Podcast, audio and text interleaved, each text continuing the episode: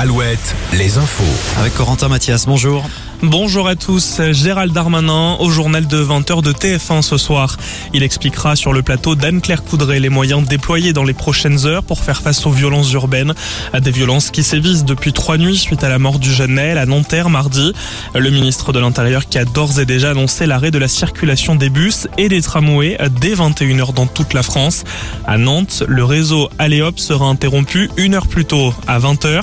Elisabeth Borne de son côté annonce le déploiement de blindés de la gendarmerie Notons aussi que des événements pourraient être annulés. C'est déjà le cas des concerts de Mylène Farmer.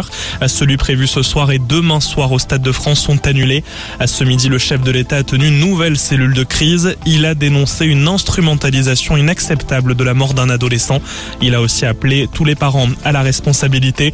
Ce soir, à Angers, une manifestation est prévue à 20h30 en hommage au jeune Naël. La Vendée placée en alerte eau potable. Cela signifie que vous n'aurez pas le droit d'arroser vos fleurs, vos jardins, vos pelouses, mais aussi de remplir vos piscines ou encore de laver votre voiture. Et ce de 8h à 20h.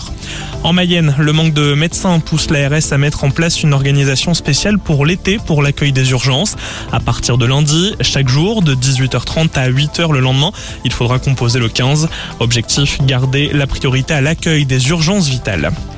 Le sport, la suite du feuilleton entre le FC Nantes et Cardiff City au sujet du paiement du transfert d'Emiliano Sala, a disparu tragiquement suite à un accident d'avion. C'était en 2019. La décision est tombée ce vendredi. La FIFA oblige le club gallois à payer les deux dernières tranches d'indemnité du transfert du joueur, un montant total de 17 millions d'euros. Encore un mot de sport avec la 110e édition du Tour de France qui débute demain. Départ peu avant 13h de Bilbao en Espagne pour un premier parcours de 182 km autour de Bilbao.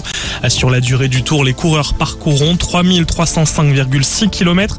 Arrivée prévue le 23 juillet sur les Champs-Élysées. La grande boucle passera peu par le Grand Ouest. Elle passera surtout par l'Aquitaine et le Limousin. Le 7 juillet à Bordeaux, le 8 juillet à Limoges. Merci Corentin. Tout à l'heure, nouveau point sur l'actu, ça sera à 18h sur Alouette.